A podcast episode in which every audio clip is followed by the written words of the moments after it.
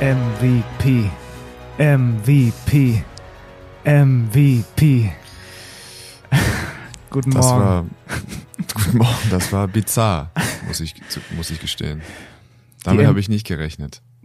Aber es war so, es gibt ja diese, es gibt so schön bizarre Sachen und das war Mhm. einfach schön bizarr. Ich habe dich beobachtet in dem Moment, als als die Halle anfing. Ich habe übrigens gestern im Manila Nachtleben noch die beiden Jungs getroffen, die für sich in Anspruch nehmen, dass sie die MVP-Rufe gestartet haben. Ja? Ja. Wir könnten, äh, wir könnten die mal noch irgendwie äh, mit irgendwas, einfach dafür, dass sie diesen Moment kreiert haben, Mhm. finde ich.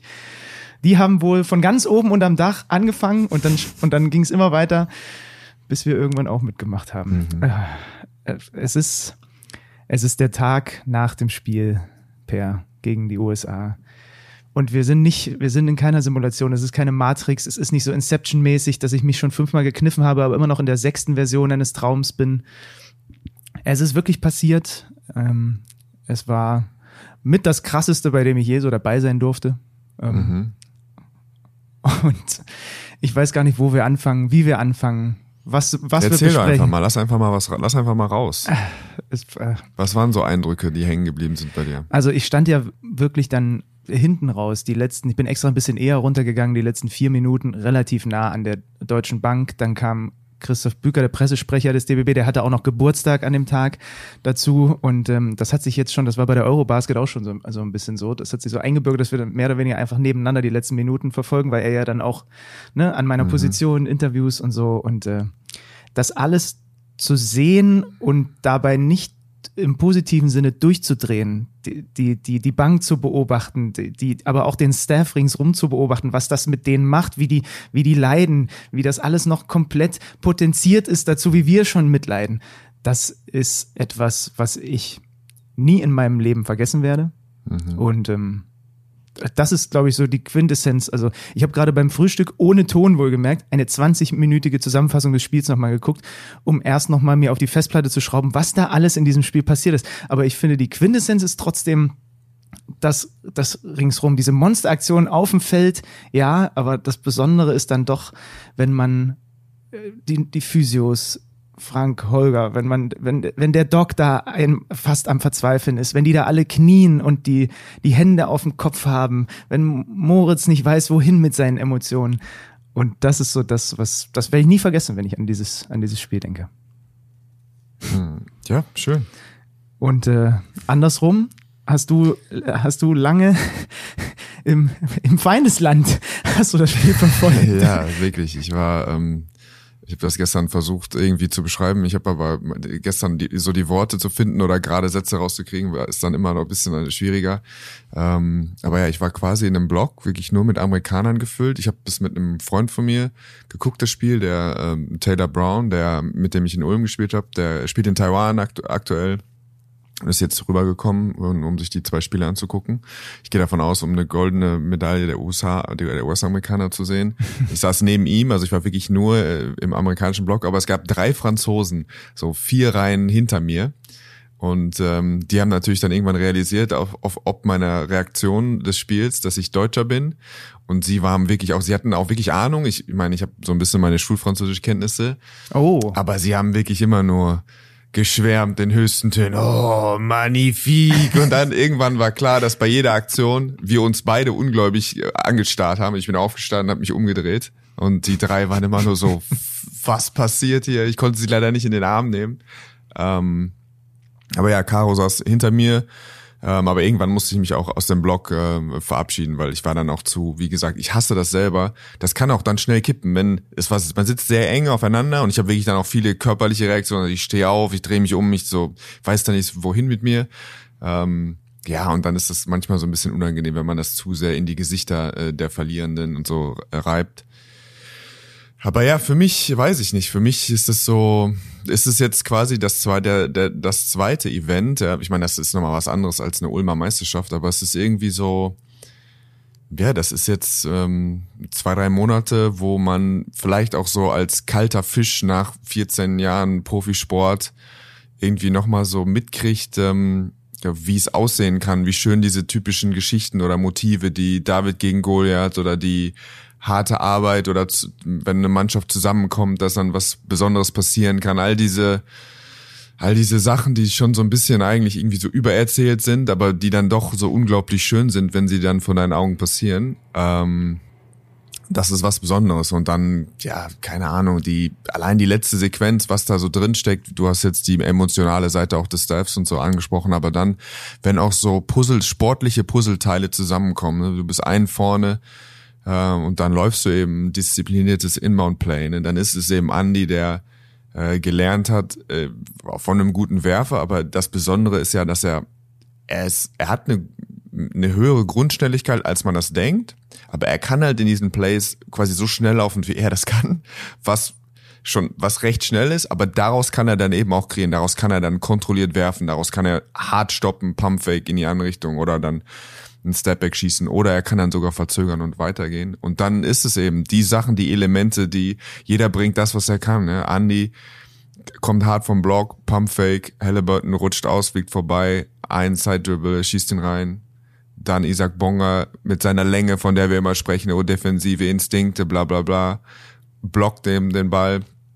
Und dann gerät der Ball eben in die Hände des besten Closers, wahrscheinlich mit Gilgis Alexander hier im Turnier, der den Ball ruhig nach vorne bringt, kein Stress, dass du dich das Mismatch rauspickt, was er braucht und dann einfach physisch überlegen ist mit seinem Speed gegenüber Austin Reeves der mit zwei harten Dribblings nach links und dann der Stepback und dann schießt er den halt rein. Und dann sind sechs und das Spiel ist vorbei. Mhm. Also das Spiel ist dann nochmal kurz nicht vorbei, weil wir ein bisschen einmal dann kurz pennen und ganz schnell einen Austin Reef abgeben und dann kein cleveren, äh, keine clevere Situation im Inbound, dann eben einen Foul kreieren, aber einfach zu sehen, dass es dann, wie das dann klickt gestern, das war schon, ähm, das war schon sehr besonders. Mhm.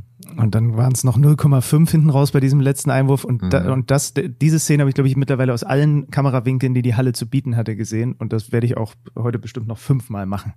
Weil diese springenden Monster und äh, wie sie sich um den Hals fallen und wie sie auch, genau wie du ja auch, Block, sie wissen ja auch nicht, wohin mit sich, ja. mit ihren Emotionen. Und äh, ah, fantastisch. Andi Obst. Ähm, Andi fucking Obst. Andi so, das Obst. ist so verrückt für mich. Das ist einfach. Ja, das, also wie gesagt, das ist jetzt seine Karriere, toi toi toi, ich hoffe, sie wird lang und gut, aber das ist jetzt was, was, ja, das ist, geht nicht mehr weg, ja. Also ja. sowas zu haben, das ist so, keine Ahnung, das machst du im Garten. Ich meine, wie gesagt, meine Kinder, mein Großer ist sechs, also der wird jetzt in einem, zwei Jahren wird der, oder ich sag's dir, wenn ich jetzt nach Hause komme, weiß ich, dass ich ihn dabei erwischen werde oder beobachten werde, wie er irgendwo halt an die Obst nach also nacheifert oder mhm. im Garten das Gefühl hatte, steht, was weiß ich, 98 zu 99 und er schießt ihn rein und sie gewinnen, Deutschland gewinnt mit einem und er ist an die Obst. Und das ist schon, das ist verrückt einfach. Das ja. ist verrückt. Und wie gesagt, wenn es dann noch auch die richtigen trifft und das Schöne ist, wir reden ja irgendwie immer über die deutsche Mannschaft und sagen, das ist so eine tolle Mannschaft, bla bla, aber das das ist einfach auch was Besonderes in zweierlei Hinsicht. Erstmal die Charaktere, wie das alles sich zusammenfügt, die Altersstruktur, die, also von den Persönlichkeiten her. Und dann aber auch dieser Fokus. Ne? Nochmal, wir haben das versucht gestern auch zu beschreiben. Das von Minute eins, das ist ein WM-Halbfinale und du hast keinerlei keine Hemmung, nicht diese Tightness. Das ist so verrückt für eine Mannschaft, die ja vorher das immer auch mal wieder gezeigt hat gegen Lettland, wo, wo, oder immer wieder so zittrige Phasen hatte. Ne? Boah, dass du zwölf Spieler hast, die, die dann einfach ready sind für, für dafür. Das ist, ähm, das kann man nicht oft genug sagen. Und dann wie Spieler, die äh, immer wieder fünf Minuten einfach tragen. Das ist, ja der, der Start war wirklich Wahnsinn, auch da, was da, wie, wie optimal der offensiv verläuft. Ja. Was da, ich glaube, es war auch noch ein Block dabei, relativ zu Beginn des Spiels, schon sehr früh. Sofort der erste ja, steht 3 ja. zu 2. Ich glaube, es war tatsächlich Goaltending. Daniel kommt rüber, der Ball war erst im Ring, aber es ist dann egal. Ne? Ähm, super klare Idee von, von Minute eins, wo der Ball hin soll. Es wurde immer weiter bewegt, so viel mehr Aktionen. Ich fand, das Spiel war herausragend gecoacht von, von Gordy Herbert.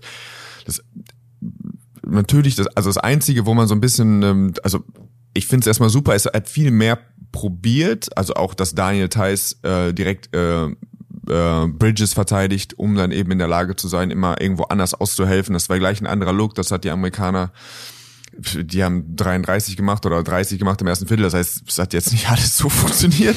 Aber einfach, ähm, Offensiv war so klar, was sie, auf was, was sie angezeigt haben. Defensiv haben sie in manchen, also haben sie wirklich nur ein paar Mal geschlafen, weil sie, weil es, weil sie so ein bisschen crossmatched waren, ist es ihnen schwer gefallen, äh, schnell ihre richtigen Matchups zu finden. Da haben sie Glück gehabt, dass Cam Johnson ganz nackten äh, nicht trifft aus der Ecke, aber Reeves hat ein, zwei Mal, wo eigentlich Deutschland so ein bisschen das Momentum hatte, ähm, haben sie dann einfach einen Dreier abgegeben, aber ansonsten, wie, wie er die Minuten gestaggert hat, dass es gab, glaube ich, nur zwei Minuten, wo weder Franz noch Dennis auf dem Feld waren. Das hat er vorrangig gemacht.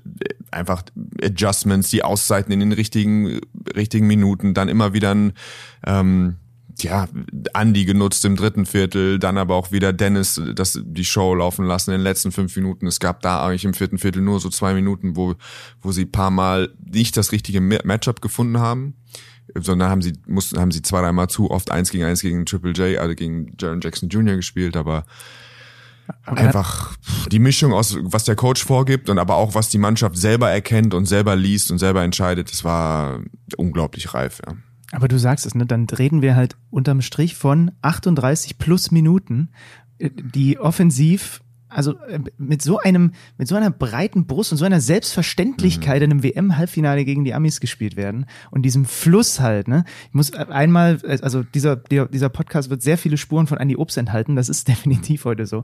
30,5 Minuten, 24 Punkte, sechs Assists und äh, diese es diese diese wir wissen wie unglaublich schwer es ist den zu verteidigen wenn er um die Blöcke kommt mhm. ja, das ist ja und man kann es trotzdem noch besser machen als ja, die ja, Amerikaner, ja. aber ja. Aber es ist schon dann krass zu sehen, auch auf mhm. dem, auf dem Level so. Aber die Assists, es hätten ja noch mehr sein können. Er hat ja noch mhm. mehr gute Pässe gespielt, wo dann am Ende der, der, mhm. der vernünftige Wurf oder die, der vernünftige Abschluss, der da rauskam, gar nicht drin war. Aber diese kurzen Pässe in dieses Passfenster rein, so auf, mhm. auf, auf Daniel, der dann auf, auf, auf Höhe Elbow irgendwie wirft und so. Also das war so. Basti Ulrich hat in der ersten Halbzeit gesagt, das ist eine Klinik von, von Andy Obst. Ja, und vor allen Dingen ist es das Schöne, dass du natürlich hat er eine besondere Begabung, aber es ist eben jemand, der das ist in Teilen ist es erlernbar. Also das, das, Spiel, das Schwierige ist ja, er kommt Vollspeed, kriegt den Ball und dann ist ein klarer Stopp. Aus dem klaren Stopp kann er werfen, aber er kann dann eben auch kurz innehalten und dann trotzdem wieder antreten. Mhm äh, und gestern hat er eben Drives gehabt. Ich meine, er hat einen spektakulären nach Stutter Steps, hat einen tollen Layup gehabt gegen Bobby Portis.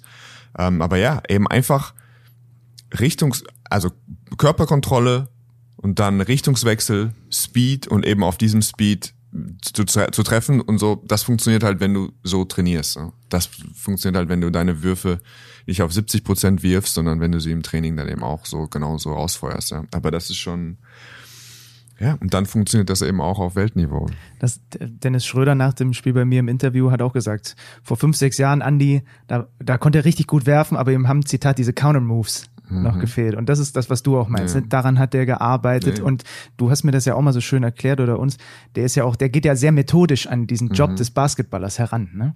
Und äh, das ist halt.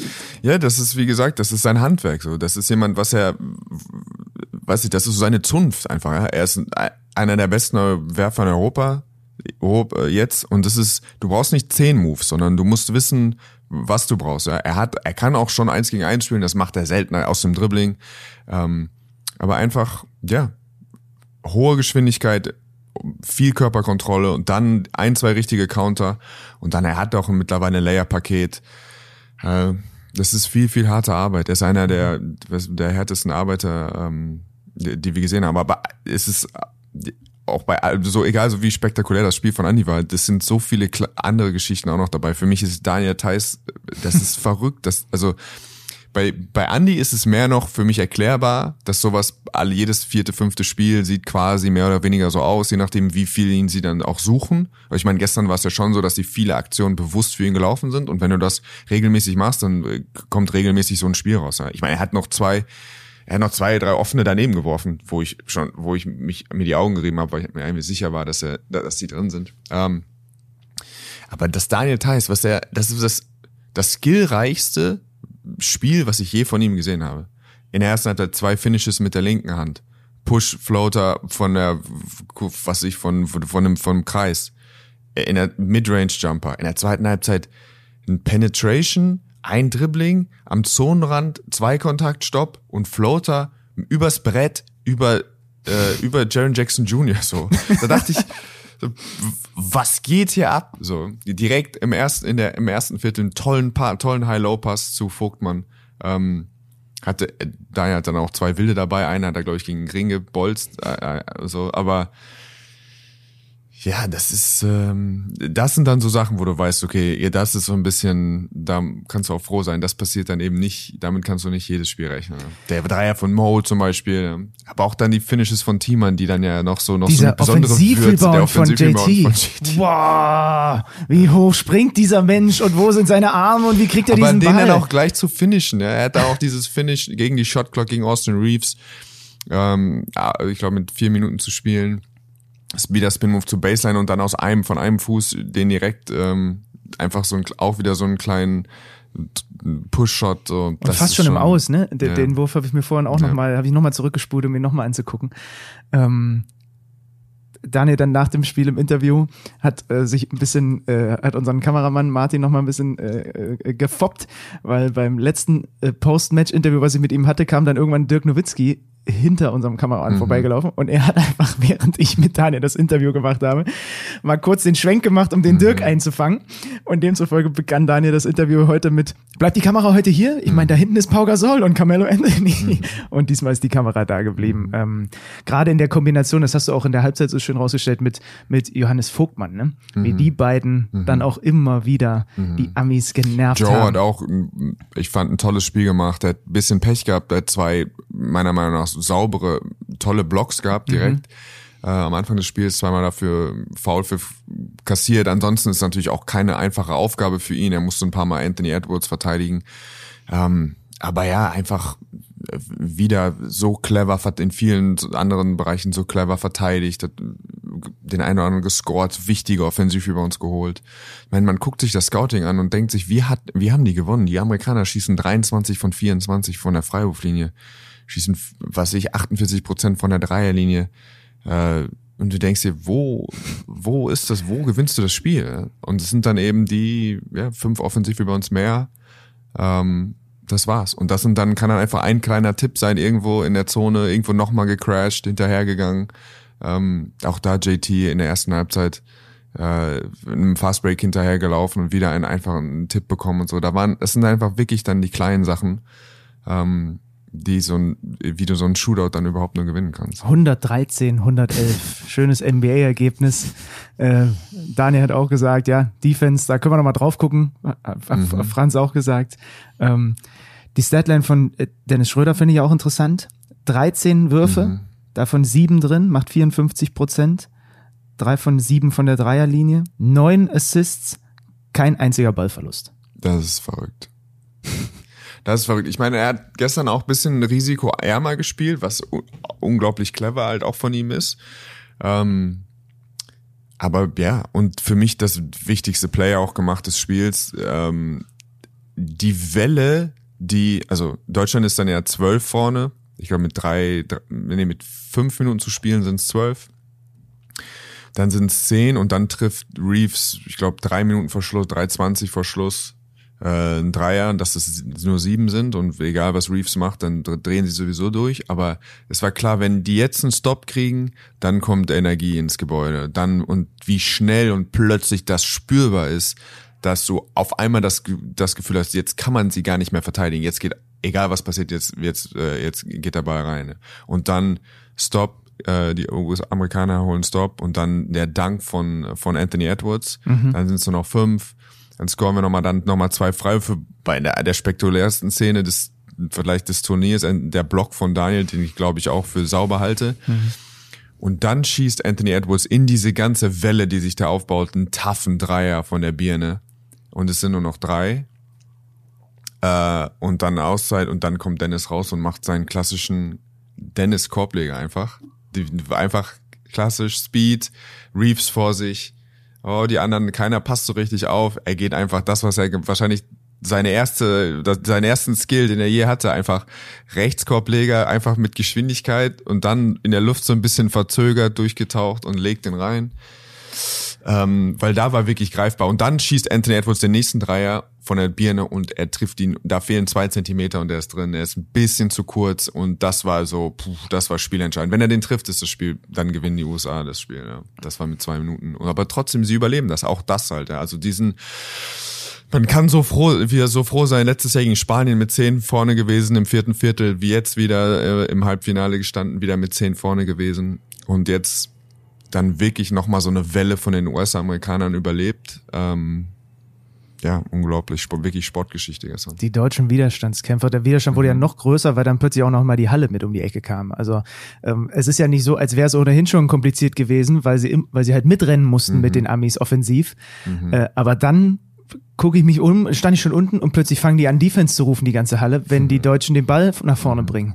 Und plötzlich entdecken die Filipinos und mhm. Filipinas in der Halle ihr, ihr Herz für die Amerikaner und ich dachte mir, das, nein. Aber da ist Je, auch so viel, das darf nicht. man nicht unterschätzen, was auch die Körpersprache von Dennis dann ausmacht. Guckt euch das an, wie lässig der gegen Michael Bridges den Ball nach vorne bringt. Ich bin so, ich war richtig gestresst.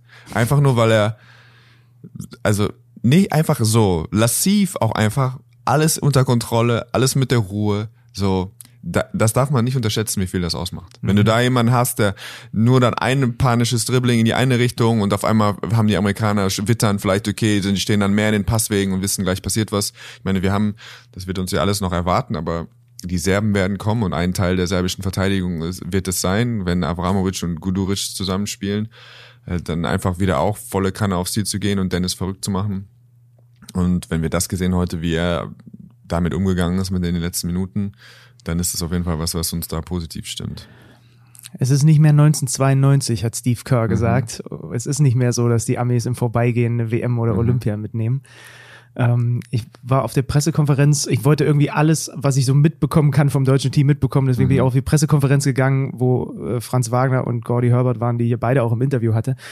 Und da fiel ein schöner Satz von äh, Gordy, weil er wurde darauf angesprochen, ich glaube von einer japanischen Kollegin, ähm, ob er mal so ein bisschen beschreiben kann, wie er das Team zusammengebaut hat und was so die Puzzleteile sind und was das Team für ihn ausmacht. Und da fiel dieser Satz, ähm, das ist eine Mannschaft, wo jeder Spieler für sich, ich muss es auf Englisch machen, every player cares for mhm. each other.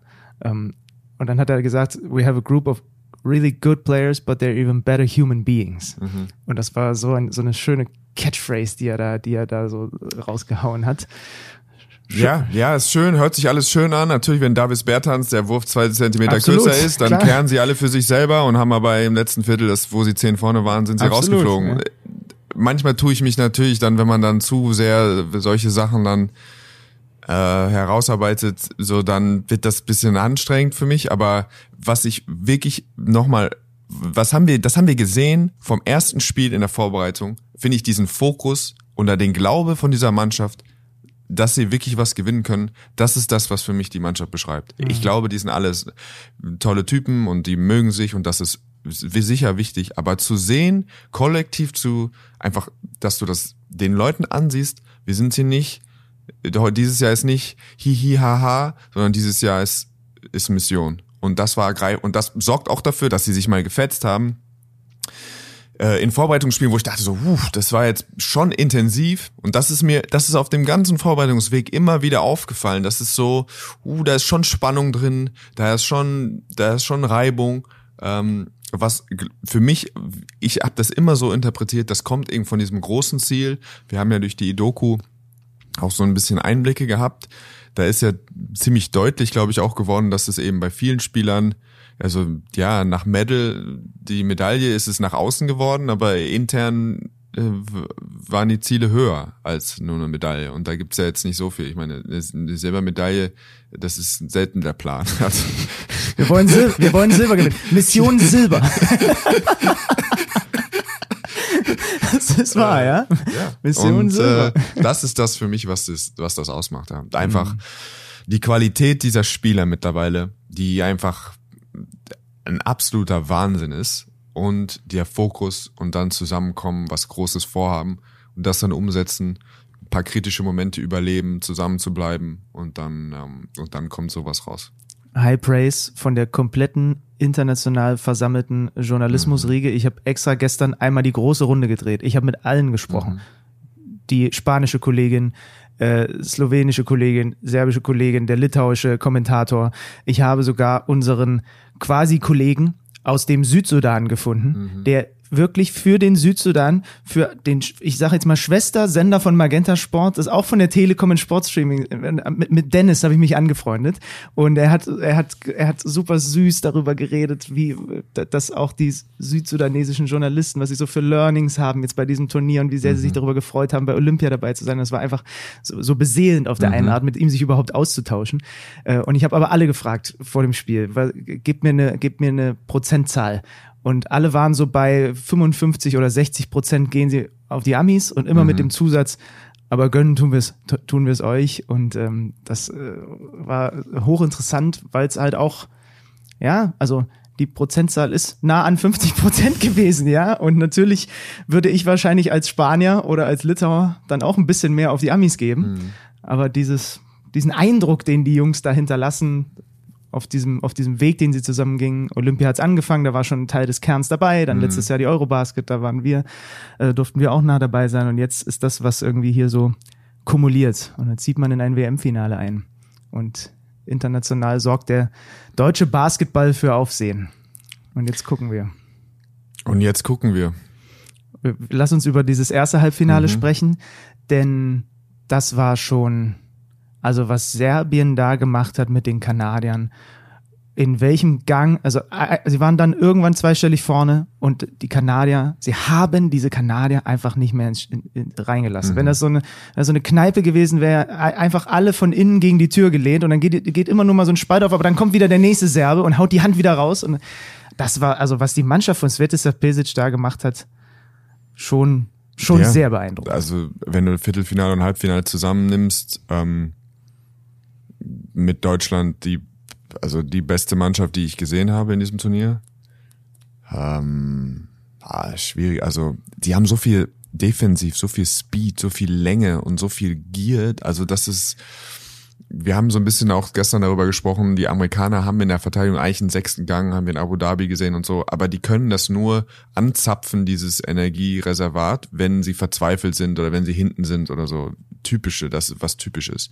Die Serben können das quasi, sobald Alexa Avramovic eingewechselt wird, geht es los. Und das ist halt in Minute sieben. Und das ist ein Problem, weil sie spielen dann, dann geht das los, dann springt dieser Funke über. Der war in den ersten drei Spielminuten, die er aufs Feld gekommen ist, plus zwölf. Und ja, bla bla bla, plus minus, ja, Störfaktoren, so. Das waren die härtesten, das waren die klar, glasklarsten plus zwölf, die ich in meinem Leben gesehen habe. Mhm. So. Die sind tough, die sind mit Milutinovic, äh, Milutinov, Milutinov. äh, nein, nein, scheiß drauf.